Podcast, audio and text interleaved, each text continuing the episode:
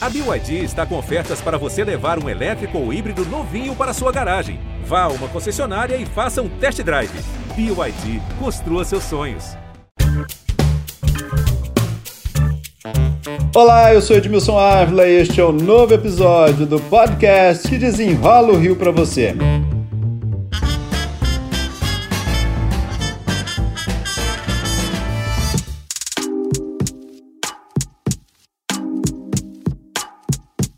Gente, estou de olho no calendário eleitoral. Os políticos não falam em outra coisa, né? Os partidos estão definindo os candidatos, muitos já foram escolhidos. Mas será que já pode fazer campanha? O que, que pode daqui para frente? Para desenrolar esse assunto, a minha convidada é a juíza Maria Paula Galhardo, coordenadora estadual da fiscalização da propaganda eleitoral no Rio de Janeiro, a quem eu já agradeço pela participação. Doutora Maria Paula, muito muito obrigado. Vamos desenrolar esse assunto aqui hoje. Primeiro, eu queria agradecer a gentileza do convite, especialmente pela oportunidade de poder trazer informações importantes para a população do Rio de Janeiro. Eu vi que nós temos lá um calendário eleitoral, por isso que eu estou de olho nele. E que até o dia 5 de agosto tem as chamadas convenções partidárias. Né? O que, que pode fazer nesse momento que eles estão escolhendo? Já é hora de fazer campanha? Como é que funciona isso? Há uma prevalência da liberdade de expressão, da liberdade de reunião. Então é possível a realização dessas convenções, inclusive com a fixação de placas, faixas no comitê partidário, inclusive com, com divulgação de carro de som, mas apenas para as convenções partidárias.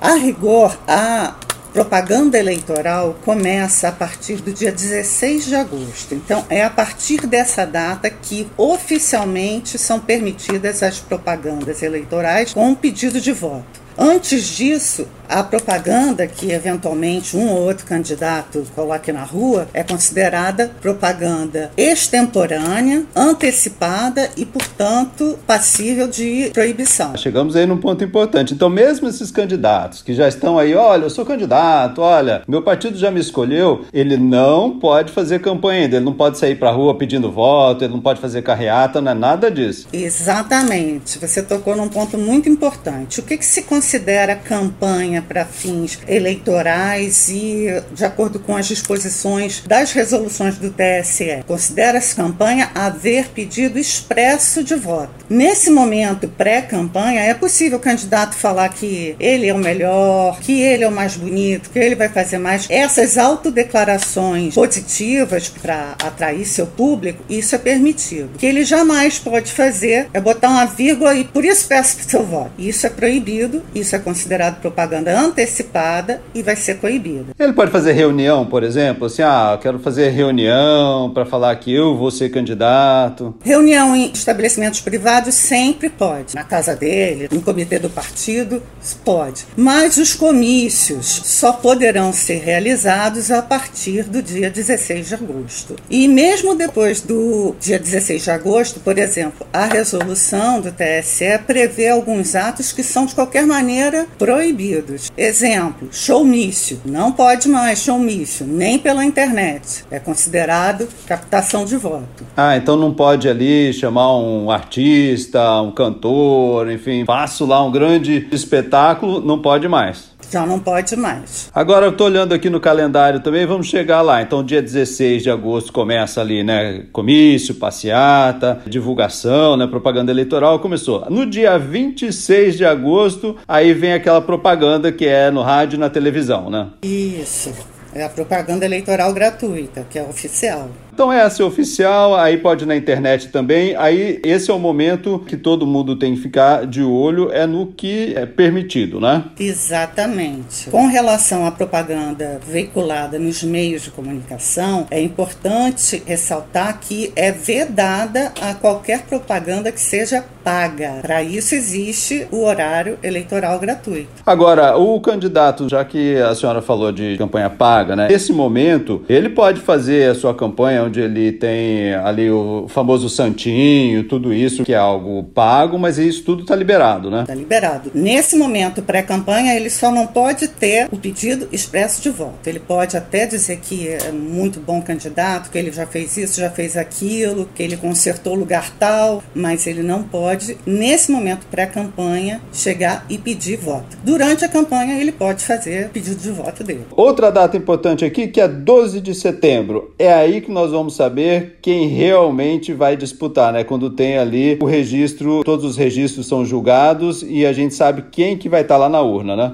Exatamente. E aí depois, de, a partir dessa data, já se tem também conhecimento da prestação de contas, né? Que é um importante controle para saber se por trás de uma campanha houve alguma prática de abuso, especialmente o abuso econômico, né? Injetar muito dinheiro numa campanha, dinheiro que não é declarado, cujas contas não são prestadas e que acaba corrompendo o objetivo da democracia, que é uma igualdade de disputas entre os candidatos, né? Então, esse momento também é muito importante para a gente definir quais são os candidatos que estão em condições de concorrer. Ah, foi muito bom só ter lembrado desse momento, porque isso tem que estar na internet, né? As pessoas podem ter acesso e podem saber quem é que está financiando. Vamos supor, se eu fosse candidato, saber, ó, oh, o Edmilson está sendo financiado por aquela empresa. Tudo isso é divulgado no site do Tribunal Regional Eleitoral do Rio de Janeiro. E tem mais, Edmilson, eu acho que é muito importante aproveitar esse teu canal para pedir a participação da população, porque existem à disposição da população, oferecido pela Justiça Eleitoral, três canais de denúncia. Então, tanto relativo à propaganda como prestação de contas, se o eleitor perceber que há na sua vizinhança a prática de um abuso de poder econômico, ele pode se dirigir ao site do tribunal e encaminhar uma denúncia anônima, tranquila. Já na página já aparece o e-denúncia. Essa é uma das ferramentas que nós colocamos à disposição para receber denúncias. E todas elas são lidas, acompanhadas, analisadas, investigadas, para que tenhamos um pleito honesto e tranquilo. Outra via de comunicação que fizemos recentemente uma parceria com o Disque Denúncia. E finalmente vai haver uma outra ferramenta também no site que é o Pardal. Essa é uma ferramenta que foi disponibilizada para nós pelo TSE. Então, nesse momento que nós estamos vivendo, a participação popular é muito importante. Bom, vamos mais um pouquinho mais adiante agora. Nós estamos chegando já no final de setembro, aí termina a propaganda eleitoral no rádio e na TV. Chegando já na véspera do ali pertinho da eleição. O que é que pode e o que, que não pode ali quando a gente está chegando ali? A eleição está marcada para o dia 2 de outubro. Nesse finalzinho, o que é, o que, é que pode? No momento da, do dia da eleição, é proibido nas 48 horas antes do dia é qualquer propaganda por qualquer veículo, seja imprensa imprensa, seja mídia social, seja carro de som, já é proibido. E também é proibido qualquer propaganda nas 24 horas após o pleito. A única propaganda que se admite é a gratuita. Agora quero voltar a um, um, assunto que é super importante, que é dia da eleição e que a gente sabe ainda que isso é uma prática de péssimos políticos que querem comprar o voto. Eu acho que isso é super importante. Vender voto é crime. Comprar voto é crime. Exatamente, Edmilson. Comprar voto não significa apenas através de dinheiro. Pode-se comprar voto com promessa de emprego, com entrega de cesta básica. Hoje em dia, pela própria resolução é considerado compra de voto, entrega de qualquer bem material, camiseta, boné, régua, lápis, tudo isso pode caracterizar a compra de voto, porque se convence o eleitor através de mimos ou presentes e isso é vedado. Bom, chegamos no dia da eleição agora qual o principal conselho da senhora para que se exerça esse momento tão fundamental e tão importante para todos nós? O conselho que eu penso ser mais importante que seja dado ao eleitor é trazer um voto de confiança, uma manifestação de confiança na urna eletrônica. Porque nós que trabalhamos na justiça eleitoral há tantos anos, eu particularmente há 25 anos venho acompanhando as eleições e trabalhando nas eleições, podemos afirmar que o trabalho que é feito com as urnas é extremamente sério sério, cuidadoso, não há qualquer possibilidade de desvirtuamento ou adulteração do conteúdo das urnas. Para isso, há uma sonoridade em que há a participação de pelo menos dois juízes, promotores, que acompanham todo esse processo. Então, a minha, o meu conselho e a minha recomendação é: vão votar confiantes na segurança das urnas, porque elas são seguras.